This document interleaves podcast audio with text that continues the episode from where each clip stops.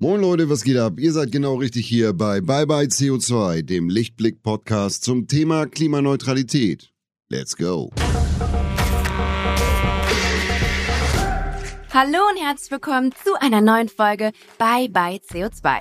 Heute ist bei mir zu Gast Stefan Bergmeier. Er lebt in München, ist Kommunikationsdesigner und hat eine eigene Agentur, die sich Neue Formation nennt. Stefan hat vor drei Jahren die Creators for Future mitgegründet, eine Graswurzelbewegung aus den Bereichen Design und Marketing, die sich für Klimagerechtigkeit einsetzt. Die Creators for Future bieten Kreativen ein Netzwerk. Sie unterstützen andere ehrenamtliche Umweltbewegungen und sie möchten die Transformation in ihrer Branche vorantreiben. Wie genau sie das bewerkstelligen wollen, klären wir heute in unserem gemeinsamen Gespräch.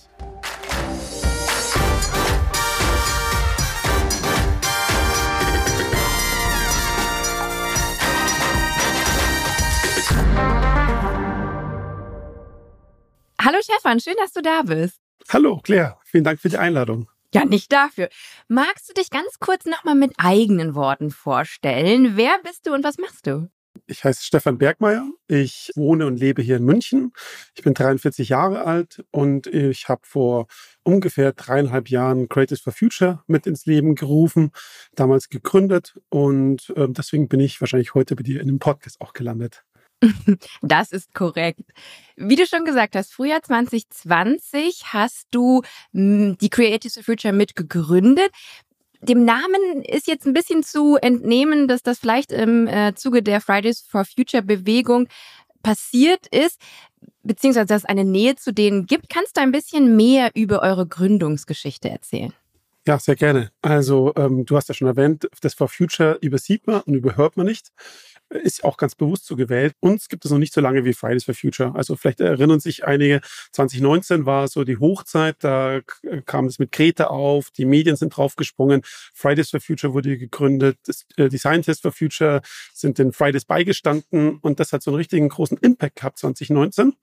Und ähm, das hat auch dazu geführt, dass sich danach nach ähm, über 40 andere For Future Gruppen gegründet haben. Die manche sind sehr breit aufgestellt, wie Parents for Future, Omas for Future, Grandparents for Future. Also da gibt es so große Zielgruppen und wir Creators for Future sind einfach eine kleinere Zielgruppe, die Kreativbranche, sage ich mal, Design- und Marketing-Szene. Ähm, und ähm, genau, wir kümmern uns um, um diese Belange, die dann auch was mit Fridays for Future zu tun haben, aber auch ganz äh, allgemein mit Klimagerechtigkeit. Tatsächlich hatten wir auch schon jemand von den Architects for Future bei uns im Interview und Lea Dom von dem Psychologist and Psychotherapist for Future war in dieser Staffel auch schon zu Gast. Das heißt, ihr seid jetzt demnach die dritte, äh, sagt man, Teilgruppierung von den For Futures, äh, die bei uns im Interview sind. Kreative, also Kreativberufe, da gibt's ja nicht unbedingt wenige. Was für Kreative machen denn bei Creators for Future mit? Hm, wir sind sozusagen mit unserem Netzwerk gestartet. Ich bin Kommunikationsdesigner ähm, und da haben wir eben viele, habe ich viele Kontakte und andere. Ähm, deswegen glaube ich, sind wir historisch da mehr als in anderen Bereichen. Ähm, aber es gibt bei uns auch ähm, Leute aus dem Marketing, jetzt ähm, recht, recht viele seit diesem Jahr auch.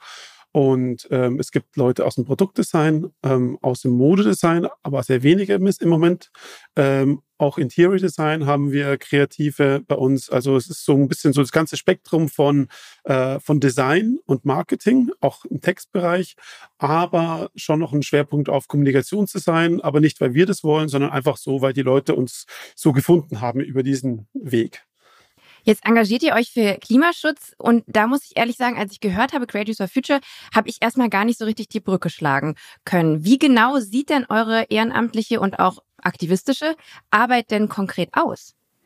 Ja, danke, dass du nochmal erwähnst, dass wir ehrenamtlich arbeiten. Also wir sind bei, gerade bei der Gründung von einem Verein und die meisten Leute, die auch zu uns stoßen, 90 Prozent wollen auch hauptsächlich ehrenamtlich tätig sein.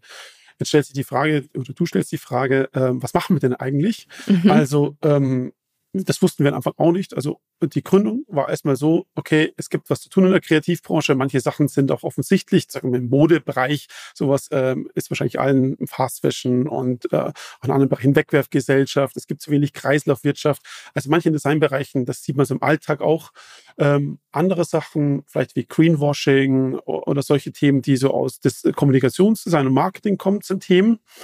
Und im Grunde sind wir aber damit nicht gestartet, sondern äh, wir haben uns gegründet, haben uns vernetzt mit anderen For Future Gruppen. Ein paar hast du schon vorher genannt. Da gibt es noch andere und da gibt es eben monatliche Treffen. Haben einfach gesagt, hallo, es gibt jetzt uns, sowas braucht uns jemand. Und da kamen etliche Anfragen auf uns zu und haben alle gesagt, ja, wir haben eigentlich ein Thema, aber uns, wir schaffen es nicht visuell und äh, überhaupt so gut zu kommunizieren. Uns fehlen diese ganze PR-Know-how, wir haben keine Ahnung von Marketing und es sieht auch nicht gut aus, aber es sind sehr wichtige Botschaften. Und damit sind wir eigentlich gestartet, dass wir in der For Future Family die dabei unterstützt haben, dass sie relativ schnell äh, gute Kommunikationsmittel haben. Wie zum Beispiel eine Homepage. Und, eine Homepage ähm, wird sehr oft angefragt, genau. Manche brauchen einfach so ein Basislogo, so ähnlich wie unseres, so ein rundes Logo, Fridays for Future oder ähm, zuletzt waren jetzt die Migrants for Future bei uns ähm, für die Migranten. Und äh, manche brauchen auch Flyer, ganz unterschiedlich. Also Website ist aber fast immer dabei. Und das ist aber, glaube ich, ein Teil eurer Arbeit. Ein anderer Teil ist, glaube ich, eben auch Wissen zu vermitteln, wie man im eigenen Arbeitsalltag und vielleicht dann eben auch in der Kommunikation mit, mit Kunden, mit Firmen, für die man dann beispielsweise arbeitet, da quasi Klimathemen besser platzieren zu können, wenn ich das richtig verstanden habe. Ja, genau. Es gibt jetzt im Moment eine kleine Arbeitsgruppe bei uns, die sich zum Beispiel damit beschäftigt, dass wir anderen kreativen Checklisten zur Verfügung stellen, wie sie ähm, CO2-armer im, im Alltag, also im beruflichen Alltag ähm, umgehen können. Ich glaube, fürs Private gibt es genügend Know-how, aber ähm, gerade in verschiedenen Fachbereichen, da, da sammeln wir unser Know-how und sind dabei, das gerade in eine Form zu gießen, dass andere dann davon profitieren können. Das ist im Moment noch sehr rudimentär in Textform und sehr lange. Und niemand möchte aber so 20, 30 Seiten Checklisten haben. Also man muss es immer runterbrechen dann auf die Personen und in kleine Häppchen, dass man auch Lust hat, das zu machen. Und so kann man so bei den einfachsten und wichtigsten Sachen anfangen und so Schritt für Schritt dann sozusagen zu den Details kommen. Kannst du ein paar Beispiele nennen? So Praxisbeispiele? Also was, was zum Beispiel sehr einfach ist, auch im Privaten, ist so zum einen Stromanbieter wechseln, einfach zum Ökostromanbieter. Das äh, ist, ist etwas, was sehr gut, sehr gut geht hier der Daumen hoch. Denke ich mir. Äh, das was auch nicht so schwierig ist, die Bank zu wechseln mittlerweile. Es gibt so einen Kontowechselservice, dass man zu einer nachhaltigen Bank wechselt, das sozusagen auch das, was so auf Konto liegt, so und das Geld einfach sinnvoll investiert als die konventionellen Banken. Ähm, und dann, glaube ich, gibt es in jedem Bereich andere Stellschrauben, wo man optimieren kann und so. Also wer zum Beispiel noch ganz alte Glühbirnen hat oder noch ganz alte andere Sachen, die viel Energie verschwenden, dann fängt man da oft an. Ja, und dann, wenn du zum Beispiel viel druckt, Printdesign und sowas, da kann man auch, gibt es auch etliche Hebel. Äh, und genau dafür ist, machen wir solche Checklisten, damit die Leute dann eben, wenn sie dann starten, äh, nicht zum Berg vor sich ziehen, sondern eher kleine Schritte. Dieser Podcast wird präsentiert von Lichtblick.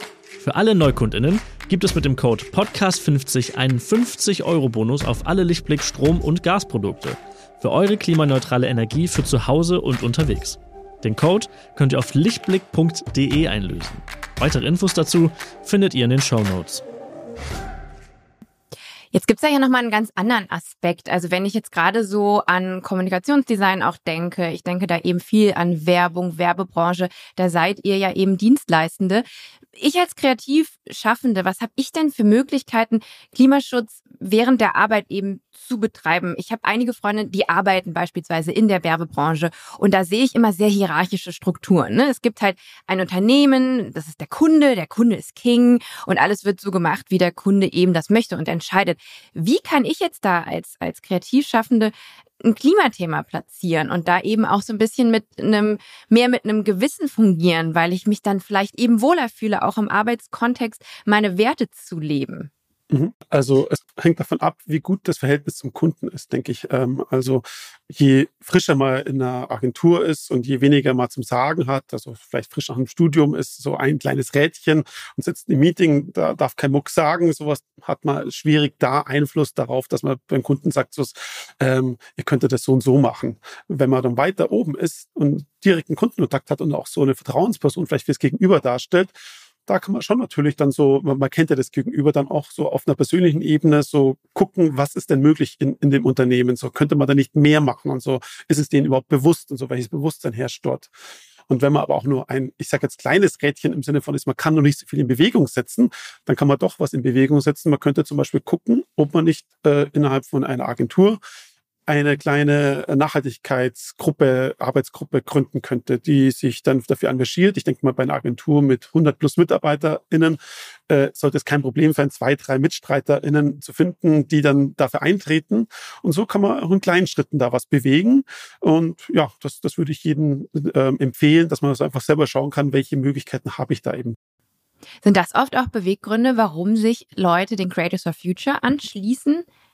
Dass sie sagen, ich möchte in meinem Unternehmen oder in meiner Agentur oder auch als als frei also als freie Freelancerin äh, möchte ich gerne irgendwie Veränderungen schaffen und ich weiß aber noch nicht so genau, wie ich da den Dialog eben mit meinen AuftraggeberInnen führen soll. Ja, auch, genau. Also wir sind so, ähm, wir treffen uns einmal monatlich über Zoom. Ähm, das bietet einen gewissen Rahmen zum Austausch. Dann haben wir noch eine Slack-Gruppe, da kann man auch dann seine Themen reinschreiben und da finden sich in der Regel immer andere, die dann mit Tipps helfen. Äh, was wir jetzt nicht anbieten, so wirklich so äh, Lernkurse oder so wirklich so, dass man sich da professionell weiterbildet. Sowas, das können wir jetzt im Moment noch nicht leisten, haben wir jetzt auch noch nicht so geplant. Ich denke mal, da gibt es für größere Agenturen auch spezialisierte Anbieter, die man dann dafür bezahlen kann, muss, äh, um sich da sozusagen einen Schritt weiter zu bewegen, die das mit Workshops begleiten. Da haben wir sicherlich auch Leute in unserem Netzwerk. Aber für uns ist schon mal, glaube ich, sehr gut. Ähm, ich kann mir vorstellen, wenn ich jetzt in einer großen Werbeagentur wäre, ich würde sagen, die Mehrzahl, Mehrzahl der Leute, der Kollegen und Kolleginnen, die die haben nicht diese gleichen Werte im Bereich Umweltschutz, sowas. Also da muss, das ist teilweise wahrscheinlich harte Arbeit und es kann auch manchmal frustrierend sein, dass wenn ich die Hand gehoben habe und ich bin im Unternehmen jetzt die Person für die Nachhaltigkeit, dann machen manche so, ah, haben wir einen Haken, da ist ja dann der Stefan oder die Claire, die macht jetzt die Nachhaltigkeit, dann haben wir das also abge abgehakt. Und diese Leute, die dann teilweise auch zu sagen, es ist sehr schwer manchmal und die versuchen einfach dann zu uns zu kommen, wollen einfach einen Austausch, einfach mal so ein schönes Erlebnis einmal im Monat, um zu sehen, dass es da noch viele andere Gleichgesinnte gibt. Interessant, weil dieser Erfahrungsaustausch, das äh, wurde mir auch im Interview gesagt, wo es um die Architects for Future ging. Das ist natürlich auch genau das, warum eben das betrieben wird. Ich muss ja leider sagen, auch die Baubranche ist ja sehr gestrig denkend und ähm, da sitzt du dann teilweise eben halt in einem Architekturbüro mit Leuten, die das Thema noch nicht auf dem Schirm haben, weil die schon über Jahrzehnte die Sachen halt so machen, wie sie immer schon gemacht wurden. Und äh, da ging es nämlich auch in erster Linie um den Erfahrungsaustausch und zu sagen, ich habe hier den und den Fall? Hat den jemand vielleicht auch schon mal in, in seinem Architekturbüro so erlebt? Wie seid ihr denn da in den Dialog mit euren Kolleginnen getreten? Und dass man da dann einfach auch ein bisschen mehr vielleicht Selbstbewusstsein auch entwickelt durch durch die Erfahrungen, die andere gemacht haben im selben Sektor und dann eben das Erfahrungsspektrum irgendwie mitnehmen kann und ähm, das Netzwerken auf jeden Fall da erstmal im Vordergrund steht. Ich möchte mit dir eine Kleinigkeit machen, bevor wir jetzt noch weiterführender darüber sprechen, äh, wie man Veränderungen in deine Branche bekommt. Und zwar unsere Rubrik Schnell gefragt bestreiten. Schnell gefragt. Stefan, ich stelle dir jetzt fünf schnelle Fragen und deine Aufgabe ist es, mir halbwegs schnelle Antworten darauf zu geben. Ähm, Prinzip verstanden, oder? Ja. Dann fange ich mal an. Erste Frage. Welche ist deine Lieblingsfarbe? Gelb. Gelb. Ich sehe auch im Hintergrund ein bisschen was Gelbes übrigens. Ja. Müsste eigentlich grün sein, aber ist tatsächlich gelb so. Ähm. Gelb ist ja auch ein Bestandteil von, von grün. Ja, gelb ist die Sonne. Ohne die gäbe es auch nichts Grünes auf der Erde, könnte man auch so sehen. ich hatte Kunstleistungskurs, das hört man da übrigens heraus. Gestaltest du lieber digital oder analog? Ähm, digital. Digital. De, deine Arbeit passiert wahrscheinlich ja, auch hauptsächlich ich mein Schwerpunkt digital. ist Webdesign und alles Digitale. Das lässt sich schwer analog, außer mal skizzenhaft darstellen. Ansonsten fängt es immer also gleich dort an. Verstehe. Du wohnst in München. Lieber ein Spaziergang an der Isar oder Wandern in den Bergen? Wandern in den Bergen. Ja, wo denn da genau? Oh, jetzt, äh, ich habe kleinere Kinder, die äh, sind solche, die man dann tragen müsste auf den beiden Teilen der Strecke. Äh, ähm, und ähm, äh, über mein, äh, ich habe hab viel Capoeira gemacht, das wird sehr lange, dann sind meine Knie ein bisschen äh, hinüber. Ich kann dann nicht die Kinder, die über die ganzen Berge tragen, auf, auf, eine, auf einer Kraxe hinten. Das ist so das Leitthema. Insofern äh, kann ich jetzt gerade gar keine aktuellen Tipps geben. Ich war schon viele Jahre nicht mehr in den Bergen, aber es ist traumhaft. Abstieg ist wahrscheinlich bei Knieproblemen immer eher problematisch. Ja, genau.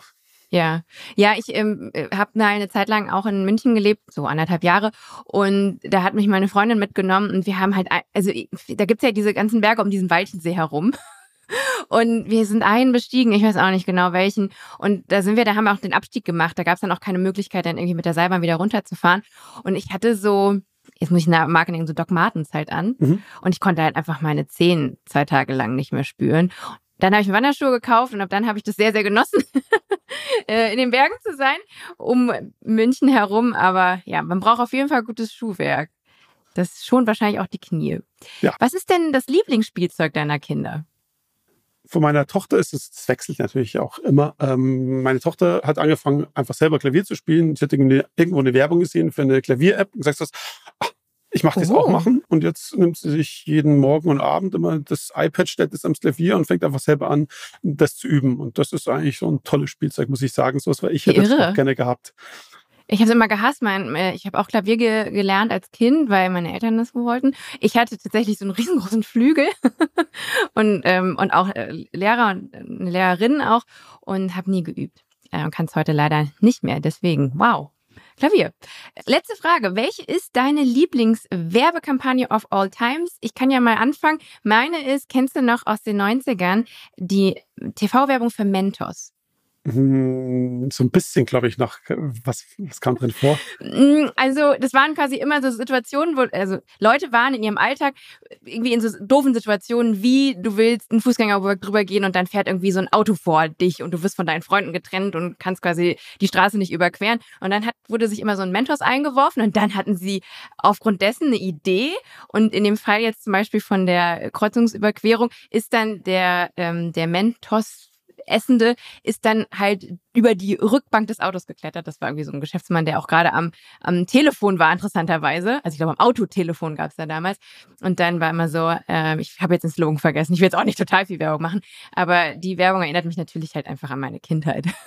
das hat jetzt gar nichts mit dem Produkt zu tun. Die Werbung war halt natürlich lustig oder mh, ich glaube, so ein so ein, so ein Businessmann setzt sich auf eine Bank und merkt dann, die ist frisch gestrichen und hat dann halt so, so weiße Streifen und dann schmeißt er sich so einen Bonbon ein und dann äh, macht er quasi Nadelstreifen selber halt, indem er sich dann noch so quer auf die Bank legt. Das ist so, ja, das, äh, einfach etwas, was ich mit meiner, mit meiner Jugend, meiner Kindheit verbinde. Jetzt kommst du wahrscheinlich aus einem ganz anderen Aspekt heraus. Ach ja, ähm, sag mal, was mich in der Printanzeigenwerbung geprägt haben, waren die doch sehr ähm, guten Sprüche von Lucky Strike zum Beispiel. Ich bin jetzt nicht Raucher, sowas es, es tut überhaupt nichts mir, außer ich denke, das, ah, das sind recht clevere Marketing-Sprüche, die sie damals dann so, was war das, vielleicht in den 90er oder sowas da draufgetan haben, haben mich mhm. jetzt nicht zum Glück bewegt dazu, Zigaretten zu rauchen.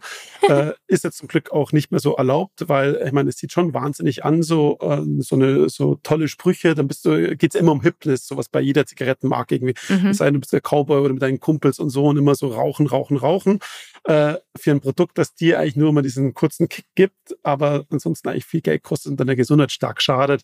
Also ich würde das jetzt nicht als Vorzeige, Lieblingsanzeige bezeichnen, aber es hat mich damals so geprägt, weil es so massiv auch war.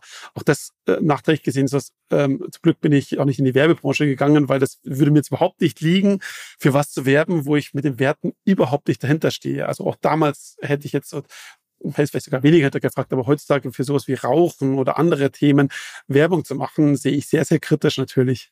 Mhm. Jetzt sind wir so ein bisschen auch beim Thema Werbepsychologie. Du hast ja schon durch deine Arbeit und auch äh, vielleicht durch die Arbeit eben von anderen Leuten, die sich bei Creators for Future engagieren, ähm, so ein bisschen einen direkteren Einblick. Und du oder ihr, ihr liefert ja auch so ein bisschen die visuellen Tools, um Menschen in ihren Entscheidungen, Kaufentscheidungen zu beeinflussen. Was macht das mit mit dir persönlich, also weil wir ja hier auch ein bisschen über das Thema Verantwortung, Gewissen und so weiter sprechen, was macht das mit dir und ist das auch mit ein Grund, warum du im Endeffekt aktivistisch arbeiten wolltest? Ähm, dass ich aktivistisch arbeiten möchte. Ich glaube, das ist so ein ähm, Typsache, merke ich manchmal auch so, dass wenn bei uns Leute aktiv sind, manche, die kommen dazu, sind beim zweiten Meeting und wollen gleich irgendwas machen, sowas, so eigene Initiative ergreifen. Das ist sozusagen seltener. Viele wollen eher sagen, ja, schon mal, hier ist die Möglichkeit, magst du damit einsteigen? Und ich habe es einfach ergriffen, weil vielleicht Greta mir das so über ihren TED-Vortrag gesagt hat. Sie hat gesagt sowas, ja, jetzt nicht noch mehr Vorträge, nicht noch mehr drüber reden. Act now, handelt jetzt. Und dachte mhm. mir, ja gut, was mache ich denn da jetzt? Sowas. Und dachte ich, ja gut, dann gründen wir da eine Initiative einfach. Also das ist so, machen wir ein Treffen, einen Termin und wer da kommt, der kann da mitwirken und dann besprechen wir, was da so machen. Sowas. Das ist auf jeden Fall mehr Handeln als jetzt einen weiteren Vortrag über so ein Thema, den es eigentlich schon auf YouTube dreimal gibt. Und ähm, so kamen wir da an und ähm, ich habe auch relativ schnell gemerkt, man merkt auch allgemein in der For Future Gruppe, wie wichtig die Psychologists for Future sind. Also deswegen ist es toll, dass Lea Doom auch bei euch war, weil das auch für uns so total spannenden Input gibt. So ist das ganze Thema Klimakommunikation, also gar nicht das Visuelle, sondern einfach nur mal so, äh, wir sprechen jetzt ja primär nicht, wollen nicht primär Leute in unserer Bubble ansprechen und sagen, mach, mach noch mehr, sondern einfach Leute erreichen, die äh, sozusagen eigentlich schwerer erreichbar sind. Und da kommt die ganze Psychologie ins Spiel, die vielleicht auch manchmal so im Marketing und der Werbung gar nicht so äh, gebraucht wird, weil jetzt zum Beispiel, wenn du veganes Eis verkaufen willst, dann sprichst du primär Veganer an und fängst nicht an, ähm, die Fleischliebhaber zu konvertieren. Unser Wunsch ist aber natürlich so breit in der Masse präsent zu sein mit unseren Themen, mit dem Thema Klima, dass wir natürlich gucken müssen, ja, wo gibt es denn Ansätze bei Zielgruppen, die da so vielleicht nicht so schnell anbeißen. Sowas, wie kann auch jede Einzelne und jeder Einzelne da in, in die Kommunikation treten. Und da lernt man sehr viel über Psychologists, aber auch durch andere Gruppen, wie zum Beispiel Omas for Future, die sehr nah an den Leuten dran sind, die direkt die Gespräche führen und die haben dann einfach so diese Erfahrungswerte auch, sowas, was funktioniert gut und was funktioniert nicht so gut. Mhm. Wie sieht das denn aus? Also du hast ja auch eine eigene äh, Agentur, die neue Formation GmbH. Wenn ihr da jetzt Anfragen kriegt von, von Firmen und ich stelle mir jetzt beispielsweise auch als, als Freiberuflicher oder Freiberuflicher ein bisschen schwer vor, wenn ich gewisse Werte habe aber auf der anderen Seite natürlich auch, ähm, naja, meinen Unterhalt finanzieren muss. Ne? Ich muss meine Miete zahlen und so weiter. Und da kommt irgendwie eine Anfrage an. Selektiert ihr auch? Gibt es irgendwie so eine Art Grundversprechen, die jetzt ihr jetzt bei Neuformationen euch gegeben habt und gesagt habt, okay, die und die Firmen, mit denen arbeiten wir nicht zusammen? ist ein bisschen schwierig, weil man ja im Endeffekt auch so in die Hand beißt, die einen füttert. Weißt du, was ich meine? Wie wird da gehandelt, selektiert? Selektiert ihr überhaupt aus? Ja, auf jeden Fall. Also aussortieren heißt bei uns mehr, wenn eine Anfrage kommt von jemandem, wo wir sagen, das passt überhaupt nicht zu uns, auch so von den Werten her, dann machen wir das nicht. Ähm, das äh, können wir uns leisten, weil wir sind jetzt nicht so groß, wir sind zu viert sowas, also so, wir sind nicht auf so richtig große Jobs, die ständig reinkommen, um 100 Leute dann äh, am Tun zu halten.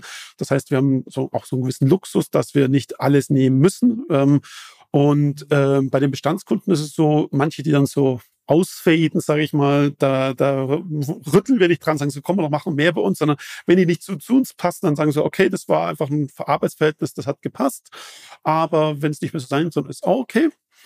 Ähm, mir ist aber auch wichtig, dass ich nicht einfach so äh, jemand, wo ich denke, da ist Potenzial da für eine Veränderung, dass ich die einfach fallen lasse wie eine heiße Kartoffel und sagst, oh, die machen zu wenig, sondern ähm, dass man vielleicht den anstrengenden Weg geht und sagt sowas, ähm, ich versuche auf den Kunden, den ich seit Jahren kenne, einzuwirken, weil wenn ich jetzt da weggehe und dann kommt eine neue, neue Kreativer, neue Kreative, die dann mit denen zusammenarbeitet, ähm, die machen das dann nicht so gut, wie ich das dann machen würde mit der Einwirkung, wo ich sage, das macht doch da noch ein bisschen mehr, müsst ihr nicht dessen das machen und so. Und ähm, ja, ähm, so äh, tendenziell, seitdem wir Crates for Future gegründet haben, merken wir natürlich auch sowas, dass äh, äh, dass wir mehr in diese Richtung tendieren wollen. Also ich möchte nichts anderes tun, als den ganzen Tag Projekte machen, die äh, einen Impact haben auf dieses Hauptthema äh, Klima und ähm, ja, so, so, so Stück für Stück gibt es so kleinere Jobs, die aber sehr, die vielleicht nicht gleich monetär Riesenbudgets sind wie beim Mittelständler, aber die einfach äh, von, den, von den Werten her ganz toll sind und man merkt, man bewirkt richtig viel mit seiner Arbeit äh, und das ist sehr, sehr schön. Wie sieht es denn bei Bestandskundinnen aus, die jetzt vielleicht im grünen Themen noch nicht so auf dem Schirm haben und du aber siehst, da gibt es Potenzial und das quasi mit in Gespräche mit, mit mitnimmst? Ist da eine Offenheit oder wie, wie, wie empfindest du das aktuell? ist unterschiedlich bei den größeren, also wenn, wenn man größere Kunden hat, wo es zum Beispiel auch Ansprechpartner wechseln und sowas, das macht es natürlich nicht leichter zu sagen, musst du wieder eine persönliche Basis aufbauen, musst du wieder gucken, wie ticken die Leute, über was redest du, gibt es da Ansatzpunkte oder nicht? Und ähm, jetzt die größeren Kunden, die wir hatten, die sind eher so gerade dabei, dass sie weniger mit uns machen, generell, weil sie es anders handeln oder so, weil sie interne Abteilung aufgebaut haben. Und äh, ich freue mich mehr über zum Beispiel für eine Ärztin, die Planetary Health sich widmen möchte, die zu unterstützen in diesem Schritt, dass sie nur ein bisschen was in der Praxis arbeitet, so Halbtagspraxis, die die andere Zeit versucht, so sie eigenes Business aufzubauen. Äh, Dr. Sarah heißt sie. Das ist total spannend zu sehen, dass, ah, wie kann ich mit minimaler Zeit den maximalen Impact für sie haben, dass sie dieses Thema nach draußen trägt. Und äh, da leuchten meine Augen, da, da fängt es an zu kribbeln, da musst du schauen, nicht zu viel Zeit darauf, lieber mehr da drauf. Und ähm, das ist auch für Katja Deal arbeiten wir zum Beispiel und all diese Leute zu haben, die wir sagen, ah, da können wir an kleinen Stellschrauben vielleicht sogar teilweise viel bewirken. Das ist so wirklich was, da geht mein Herz immer auf. Mhm. Wie sieht's aus mit dann vielleicht größeren Kunden, die ja, mit Projekten an dich oder herantreten, die eher so dem Greenwashing zuzuordnen sind. Ähm, wie empfindest du sowas?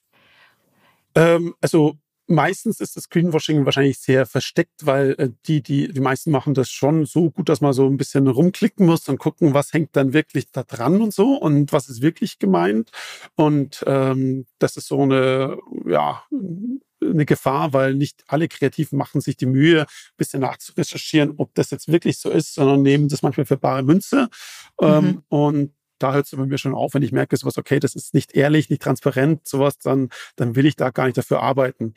Und ich glaube, ich habe ja noch die Freiheit in einer kleinen Agentur. Ich, wir kommen Kunden zu uns, ähm, kann ich sagen, nein, wir machen auch gar nicht Akquise bei Leuten, wo wir da irgendwas äh, nicht machen wollen, Mhm. Und ich stelle mir es aber eher so vor, wenn es in einer größeren Agentur ist und dann kriegst du die Jobs von außen, du bist, willst sehr kreativ arbeiten, aber du hast keinen Einfluss auf die Kundschaft. Das dann sehr schwieriges Spannungsfeld ist zwischen, wie lang bleibe ich da noch, kann ich da was bewegen? Bei uns kommen auch manche, die sagen, ich habe jetzt gekündigt, ich habe nicht geschafft, diesen Impact da zu haben in der Agentur oder Agenturgruppe, die ich haben möchte. Ähm, das frisst mich auf, diese kleinen Schritte zu sehen ich mache einfach was Eigenes und was Neues. Also das gibt es auch teilweise, man einfach sagt, kündigen ist dann manchmal auch die bessere Option. Ich habe nachgelesen, dass auf EU-Ebene jetzt ein bisschen was passieren soll, um Greenwashing quasi schon so im, im, im, im Kern ähm, zu löschen, würde ich es jetzt mal bezeichnen. Die Europäische Kommission will Greenwashing in der Werbung nämlich jetzt ein Ende setzen. Ich gehe davon aus, davon, davon hast du auch schon gehört. Im März des Jahres haben diese einen Entwurf für die sogenannte Green Claims Directive vorgestellt. Das ist quasi so eine Art Verordnung, laut der dann keine was mich total nervt, sind nämlich echt diese, diese Fake- oder Selfmade-Siegel, die man oft dann auch so auf Lebensmittelprodukten äh, sieht. Die soll es dann nicht mehr geben dürfen.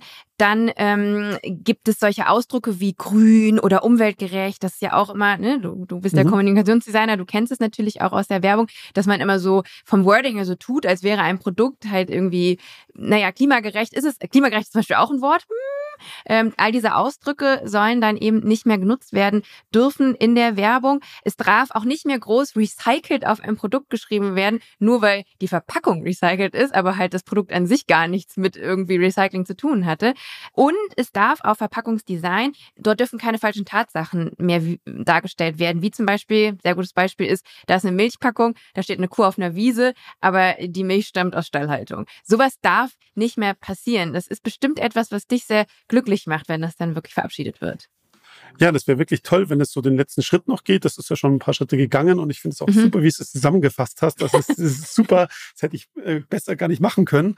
Ähm, ja, also es ist toll, dass es so einen Schritt gibt, weil wie will man sonst, also es kann ja nicht sein, dass wir Verbraucher und Verbraucherinnen dann irgendwie gegen die Firmen äh, antreten müssen. Und dann natürlich gibt es ein paar Organisationen, die das dann so machen, so NGOs, aber die haben auch nicht die Kraft, da gegen jedes Unternehmen zu gehen auch was du gemeint hast, so recyceltes Plastik, sowas, das wird öfters mal draufgeklebt, dass ein bisschen was recycelt ist oftmals lese ich ja auch auf Wasserflaschen, ich bin gut und ökofreundlich, weil man kann mich recyceln, so theoretisch, so. Und denke ich mir sowas, das ist doch kein, also das ist so wirklich fieses Greenwashing zu tun. Ich bin umweltfreundlich, weil man mich recyceln kann. Äh, aber dann ist die Recyclingquote in Europa, glaube ich, liegt bei 35 Prozent, habe ich gestern gelesen. Also so zwei mhm. Drittel werden sowieso überhaupt nicht recycelt am Plastikmüll oder Müll allgemein, äh, von dem das in der Tonne landet, im, im gelben Sack. Und Deutschland ist ein bisschen besser als der Durchschnitt, aber ähm, auch nicht jetzt bei, ähm, bei 50 Prozent vielleicht. Keiner reicht zwei Drittel oder sowas. Also recycelt wird nicht so viel, wie wir eigentlich wahrscheinlich sollten. Und ähm, da gibt es, also ist, glaube ich, ein Durchatmen für alle, die sich da dagegen gekämpft haben. Es wäre super, wenn es durchkäme äh, und dann sozusagen, ähm, ich meine, es tut keinen von uns direkt weh. Das ist ja wirklich, dass der Verbraucher im Verbraucherschutz sozusagen auch sowas, dass man denen nicht mehr so leicht auf den Leim gehen kann.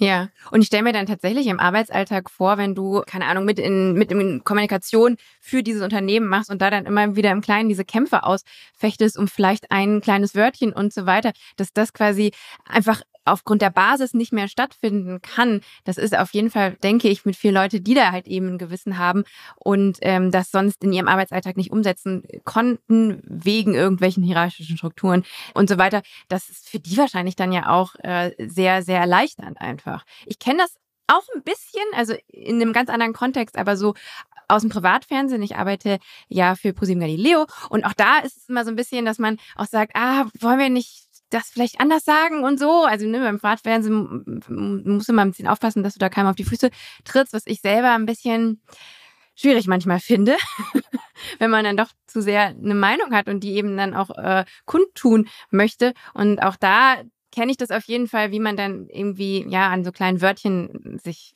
ja entlang hangelt und man sagt, ja, kann ich nicht doch das und das sagen und so. Also es ist ist auf jeden Fall immer so ein bisschen, so, sobald eben auch verschiedene Instanzen bei sowas beteiligt sind, ja, es ist immer ein sehr, sehr, sehr schwerer Kampf eigentlich auch. Und das muss es ja eigentlich nicht sein, weil es geht ja hier um Grundwerte, so von denen wir alle was haben, so ähm, den Klimaschutz. Ich habe gelesen, in den USA gibt es die Clean Creatives und die haben ein Pledge ins Leben gerufen, dessen Unterzeichnete sich dazu verpflichten, nicht mit Kunden aus dem Bereich der fossilen Brennstoffe, also ich nenne mal ein Beispiel, Shell oder BP ähm, und so weiter zusammenzuarbeiten.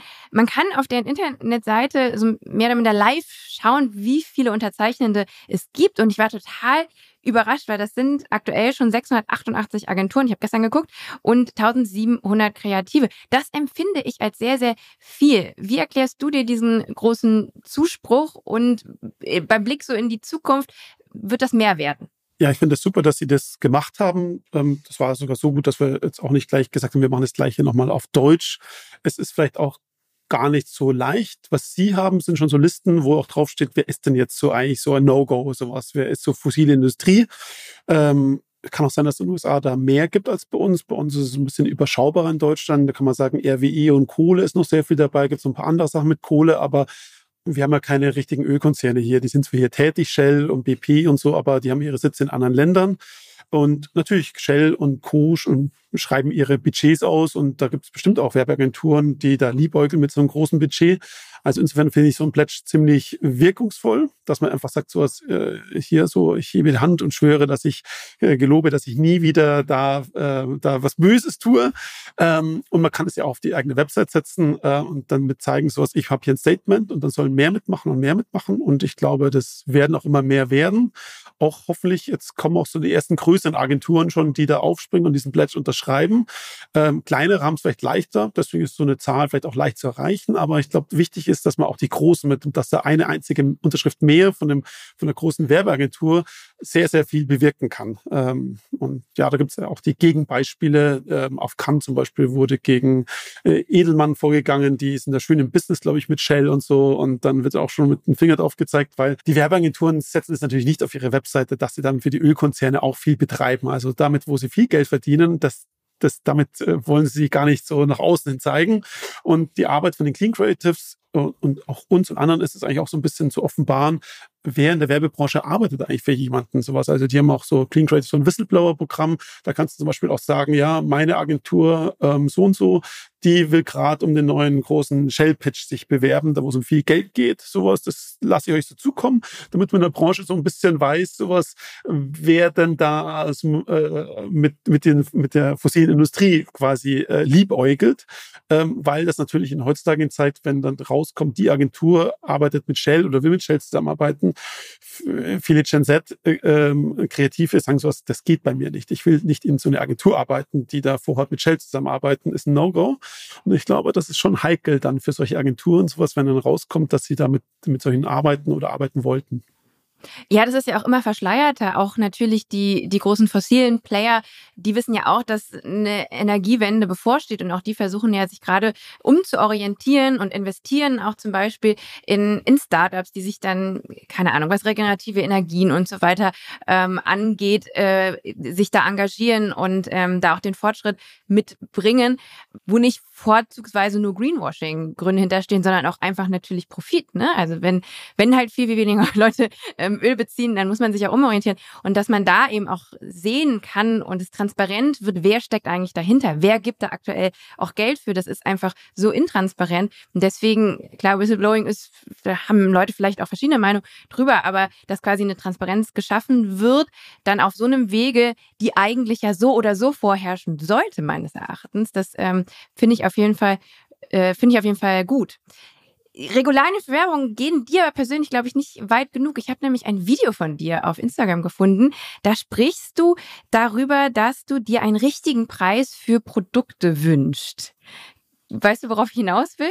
Das ist vielleicht schon ein bisschen älter. Ähm, ja. Ich meine, es gibt verschiedene Bücher zum Thema Umwelt und dann wird das ja oft erwähnt, dass sozusagen die Kosten, die die Produkte, Sachen, die wir aus der Natur rausnehmen, Flüsse, die wir nutzen oder Sachen, die wir in die Flüsse reinkippen, andere Dinge, die wir nutzen, dass das oftmals nicht wirklich der gesellschaftliche Preis dessen, was sozusagen Unternehmen da rausnehmen aus der Natur so eingepreist wird und dass, dass diese Kosten nirgendwo auftauchen, also so quasi Umweltschäden, die dadurch entstehen, dass wir irgendwie die Ökosysteme stärker ausnutzen, als wir sollten. Aber so quasi, wer trägt die Kosten? Das Unternehmen kann ja dann dicht machen, weggehen, wie auch immer. Sowas, was bleibt, sind Schäden für uns, die Gesellschaft. Und ich finde schon, dass man Kosten, die da entstehen, mehr betrachten sollte oder auch mehr gucken sollte, kann man das in, äh, in dem Preis des Produktes da gerechter machen. Dass es gleichzeitig schwierig ist, ist mir natürlich klar. Das kann man nicht irgendwie das in Deutschland machen und die Konkurrenz dann im Nachbarland ist dann viel günstiger. Äh, aber äh, es, äh, ja, das auch nicht zu versuchen wäre aus meiner Sicht dann auch falsch. Hm, ich glaube, in dem konkreten Beispiel war es, war es am Münchner Flughafen und da war eine große SUV-Werbung von irgendeinem großen Autohersteller. Und ich glaube, in der anderen Ecke war so eine Fastfood-Filiale, wo ein Burger, was weiß ich, was das kostet aktuell, zwei Euro oder so, kostet. Der SUV kostet weiß ich nicht, ich kenne mich da nicht aus, 16.000 mhm. Euro oder so und du sagst halt ganz klar, aber den negativen Impact, dass dieses einzelne Produkt aber auf die Umwelt hat, wird durch diesen Preis nicht vergütet. Und das müsste eigentlich stattfinden, um auch, und da merkt man auch ein bisschen, dass du natürlich aus der Kommunikation kommst, um auch zu kommunizieren, was dahinter steckt. Ne? Stimmt, ja, das ist so, ähm, SUVs sind jetzt auch nicht so sonderlich gut fürs Klima, äh, hat man wahrscheinlich auch schon mitbekommen, dass so, so andere Arten von Mobilität grundsätzlich schon besser wären, so gar nicht so Auto die Lösung ist, auch kein E-Auto. Und McDonalds, klar, ich glaube, da ähm, McDonalds ist übrigens auch sehr gut im Greenwashing mit der aktuellen Kampagne jetzt auch sowas, das sagen sowas, wir recyceln Becher, wo ich denke, das ist ein Wahnsinn, sowas. Seitdem es den grünen Punkt gibt, recyceln wir deutsche Sachen. Äh, jetzt 2023 sagt dann so der Fastfood-Hersteller, sagt, das ist was ganz Tolles, weil wir recyceln auch unsere Sachen, denke ich mir das. Ähm, zum Glück machen sie ein bisschen mehr Weg jetzt, so, so, äh, so ganz klein so. Aber die hätten viel, also die hätten ja viel, also auch wenn sie Strohhalme äh, aus Papier machen, sowas, ihr große Hebel liegt doch ganz klar eigentlich in, in dem Fleischkonsum und den vegetarischen ja. Alternativen. Und äh, da machen sie aus meiner Sicht zu wenig. Also zum Beispiel äh, mit Kindern kommst du eigentlich in McDonalds schwer herum. Es gibt aber auch gar kein Kids Club Menü. Gut, es gibt es so Chicken McNuggets vegan, zumindest in Deutschland. Aber das ist äh, aber auch relativ neu. Ja, das ist relativ das neu. Hat es lange gibt, es gibt keinen veganen Burger für Kinder da drin und so. Also du musst eigentlich fast mm. schon immer Fleisch bestellen, wenn dein Kind einen Burger will. Und dass sie das nicht mehr machen. Oder auch in anderen Ländern sind noch viel weiter zurück. Ähm, man kann in manchen europäischen Ländern gibt es überhaupt gar nichts Vegetarisches, Veganes zu kaufen im McDonalds. Mm. Also nicht, dass ich jetzt sagen muss, McDonalds äh, äh, sollen alles hingehen und vegetarisch essen, sowas, aber die machen halt so viel Umsatz halt auch. Also wenn die da ein bisschen ein paar Rädchen drehen, dann ändert sich ja schon viel. Und mhm. ähm, ja, also so genau diese Bandbreite zwischen ich konsumiere einfach meinen Burger, ich, äh, ich äh, kann entscheiden, welches Auto ich kaufe. Aber es ist auch so, dass so die Grünen und andere, die für ökologische Sachen eintreten, oft aus die Verbotspartei, die wollen uns jetzt das Fliegen verbieten und das Auto verbieten. So ist es ja nicht, dass da jemand das, das verbieten könnte, sowas. Ähm, und das wird immer so ausgespielt gegeneinander. Und oftmals, also zum einen geht es um personelle Konsumentscheidungen, wie bewege ich mich mobil, was konsumiere ich so an Essen setzen, wo kaufe ich ein. Aber zum anderen gibt es aber auch noch politische Ebenen, sowas. Also ich will es auch nicht reduzieren auf nur so, jeder und jede Einzelne muss jetzt das Klima retten mit den eigenen Tun, sondern das gibt auch noch schon noch Ebenen, ähm, wo dann die Politik gefragt ist, wo man das als Gesellschaft lösen muss und nicht jede, jede Einzelne muss das jetzt lösen. Mhm. Was sagst du denn, welche welchen Stellenwert sollte denn eben die Art und Weise, wie, wie wir, wie Firmen, wie Werbung kommuniziert, einnehmen, um eben auch Leute zu bilden, also im Endeffekt dann die KonsumentInnen, um einfach ein besseres Verständnis auch äh, für den Klimawandel und so weiter zu erlangen. Also gibt es da tatsächlich eine Aufgabe, die jetzt ihr als Kreativschaffende da auch übernehmen könntet? Weil ich meine, Wissen ist ja auch Macht und nicht alle wissen Bescheid, muss man ja leider immer noch sagen. Ja, wenn man rückblickt, kann man sagen, äh, wenigstens akzeptieren viele Leute schon hier in Deutschland, dass der Klimawandel menschengemacht ist, der Akt, das, was jetzt passiert sozusagen, dass so CO2 einen Einfluss hat da muss man natürlich auch noch aufklären, nicht, nicht jede Person glaubt es schon, aber ich, wenn ich manchmal nach USA und andere Länder blicke, denke ich immer so, okay, die sind da noch zwei Schritte zurück. Äh, da, da wird immer diskutiert, ob überhaupt wir Menschen darauf einen Einfluss hatten und so. Das äh, wird mhm. hier in kleinen Teilen auch noch in Frage gestellt, aber äh, da kann man sagen, zum Glück ist es auch so, dass 99 Prozent der Wissenschaftlerinnen ähm, dahinter stehen und dass du auch, wenn du die ganzen Papers durchgehst, es gibt ist ganz selten, dass in der Wissenschaft so klar äh, dieses Thema sozusagen gesagt ist, da haben wir recht, CO2 und Mensch und da ist das Thema, wir müssen was tun und wir müssen schneller agieren. Und da fängt es an, eben für uns auch spannend zu werden. Bei welcher Zielgruppe kannst du wie einsteigen? Also bei den Omas for Futures zum Beispiel funktioniert das Klimaquiz super. Das haben sie sich ausgedacht und ähm, so verschiedene Quizfragen zum einen zu Klima allgemein, aber auch im Alter spielt Gesundheit eine viel größere Rolle. Da nochmal äh, auch so ein Gesundheitsklimaquiz in Kombination. Ähm, das hängt ja oft zusammen. Konsumiert man zu viel Fleisch, ist ja auch nicht gut für den Körper. Und äh, wir haben sie dabei unterstützt, dass wir zum ersten Schritt das erstmal in der Printversion äh, als gedruckte Broschüre ähm, ansprechend machen. Und dann als nächstes bringen wir es ins Digitale, dass sie mit ihren wachsenden Ortsgruppen auch mehr Impact so in den ganzen, sie wollen auf 130 Ortschaften und Städte in, in Deutschland wachsen. Und dazu brauchen sie halt auch eine gewisse Infrastruktur, damit sie dort auch diese Quizzes spielen können und wollen damit mhm. eigentlich dann auch kleine lokale Fernsehsender oder wie auch immer, sie wollen auch ein bisschen ins Fernsehen kommen äh, mit den, mit den Quizshows und die sind da so voll dahinter und das ist total schön und es macht total Spaß, die dabei zu unterstützen. Und ist ja auch eine super, ähm, sehr wichtige und starke Wählergruppe, die man da auch anspricht, ne? Zum einen ist sie groß, also so 50 plus, das sind zwei Drittel der Wählerstimmen oder vielleicht sogar 55 plus. Also, und die wählen, die, die meisten sind nach Meinung Klima, das, das betrifft die Jüngeren, die da aktiv sind. Die sollen das für sich lösen, so ungefähr. Ich muss da nicht so viel tun, leider ist es noch so. Da ist viel Arbeit. Ne? Gleichzeitig sind sie aber sehr kaufstark, weil ähm, die haben viel Geld auszugeben und ähm, mit ihren Konsumentscheidungen mach, entscheiden sie natürlich auch sehr viel für die jüngeren Generationen, so ähm, wie was sie damit machen. Sowas. Also Konsum ist, ist ja generell Marketing und Kommunikationsdesign, da geht es ja sehr viel um Konsum. Man kann sagen, wir konsumieren auch zu viel. Wir kaufen mehr, als wir brauchen. Wir schmeißen öfters mal Sachen weg, als wir eigentlich machen sollten. Fast Fashion und Co. Das kennt jeder von uns. Und äh, ja, da ist es sehr viel wichtig, dass A, wir Produktdesigner und Designerinnen erstmal auch Produkte entwerfen können für Unternehmen, die dann wieder länger halten.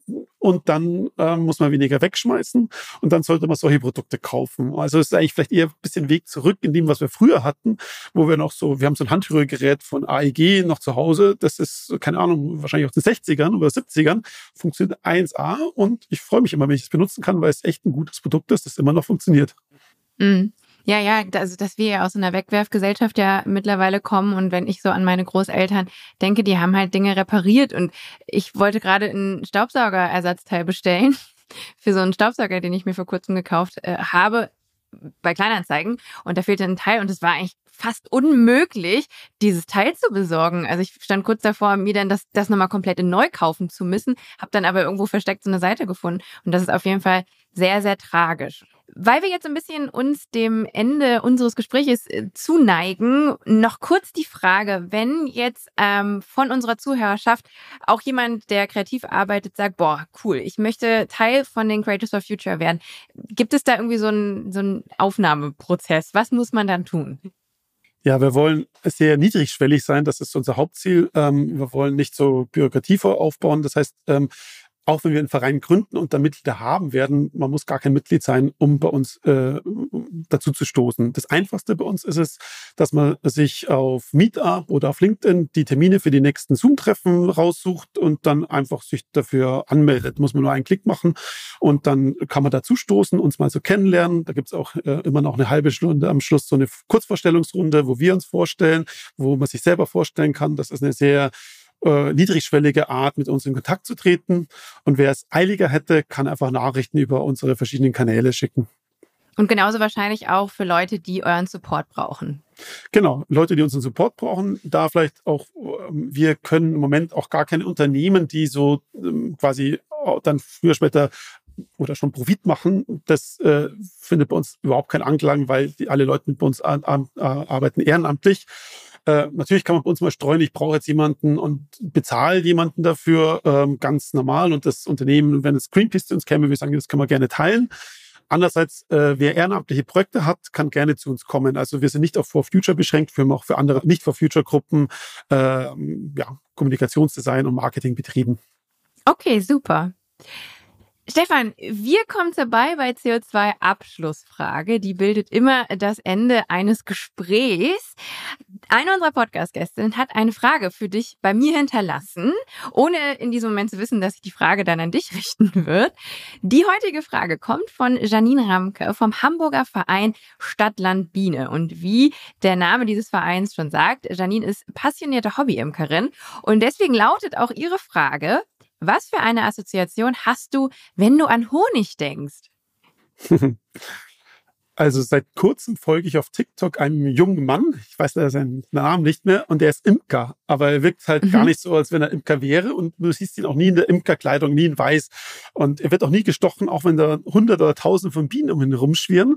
Und wenn man ihn zuschaut, dann merkt man sich, ach, er ist so fasziniert von diesen Lebewesen Bienen und, und Wespen und der Natur und alles, was sie tun und erklärt das so und er bringt das so es ist, total schön, sowas zu sehen und spannend. Er hat auch viele Zuschauer und Zuschauerinnen. Und ja, ich muss sofort an ihn denken, wenn du Honig sagst, sowas, weil das so jemand ist, wo ich sage, das, das ist schön, diesen Einblick zu haben in jemanden, der so diese Tiere so liebt. Und wir denken ja alle, kommt eine Biene, sie sticht mich, wir fuchteln rum und sowas, das ist so, so, so reagiert man. Und dann siehst du ihn, wer da so ruhig steht und dann sind die Bienen gerade auch so entspannt wie er und er redet das so und du denkst, das ist Wahnsinn. So, man denkt sofort, er ist sehr mutig, aber wenn man dann länger zuschaut, merkt man, dass er weiß einfach, wie es halt funktioniert und so. Und äh, es ist schön, dann Einblick zu bekommen. Ganz interessant ist, dass es sich ein bisschen deckt mit dem, was auch Janine mir erzählt hat. Sie betreibt sehr, sehr viel Aufklärungsarbeit, auch bei Kindern. Also sie geht viel in, in, Schulen, in Kitas und so weiter. Und sie sagt nämlich, die Biene an sich, natürlich, weil es ja auch halt auch ein, ein Tier ist, was sehr gut als Comic-Character funktioniert und so weiter, Biene Maya, dies, das. Sie meint, das ist immer ein sehr, sehr guter Einstieg, sowohl für Kinder als aber auch für Erwachsene, um so Ökosystem am Ende zu verstehen. Was machen die Bienen und wie ist das große Ganze? Und es deckt sich ein bisschen mit dem, was du sagst, weil äh, auch Janine gesagt hat, man verbindet immer gute Dinge eigentlich damit. So mit Honig. Honig ist süß, es ist golden. Und deswegen finde ich das auch spannend, dass auch du diese ganzen positiven Assoziationen hattest. Du hast jetzt die Möglichkeit, mir eine Abschlussfrage mitzugeben für eine der folgenden Gästinnen dann würde ich sagen, vielleicht gehen wir auf dass die Langlebigkeit von Produkten ein, die sozusagen nicht so schnell kaputt gehen, das Gegenteil von der Wegwerfgesellschaft. Ähm, gibt es ein Produkt in deinem Haushalt oder in deinem Büro, ähm, das es schon seit vielen Jahrzehnten gibt und immer noch die Funktion ausübt, die es ausüben soll? Ah, spannend. Ich überlege gerade, ob es bei mir etwas gibt. Ich bin gerade umgezogen, deswegen hatte ich eigentlich vor kurzem alle, alle Dinge, die ich besitze, mal mindestens einmal in der Hand. Ich überlege gerade, was das älteste Produkt. Ähm, ich glaube sowas wie, ich, ich glaube sowas wie so, so, so, ähm, mein Locher und mein, ähm, ich habe, ähm, wie sagt man, Hefter.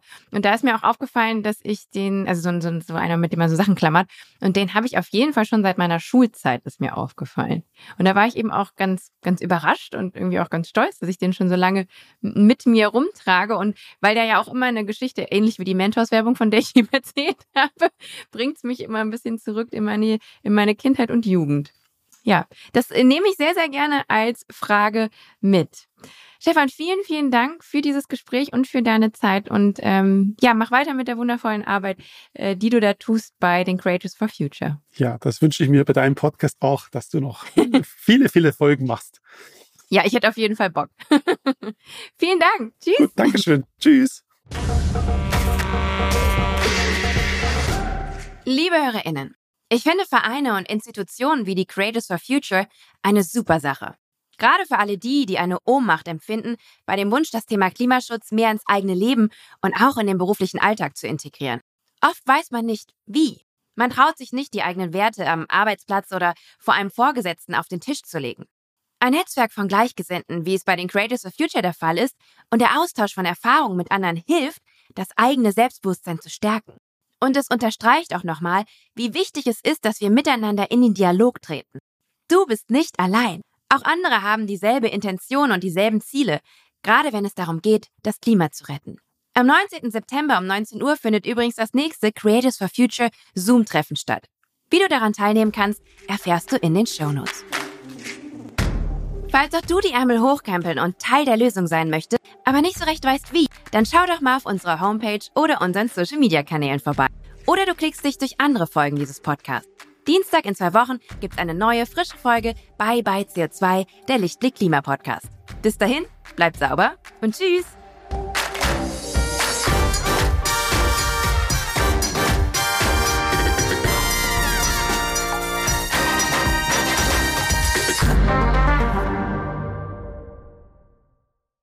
Eine Produktion von Podstars für Lichtblick.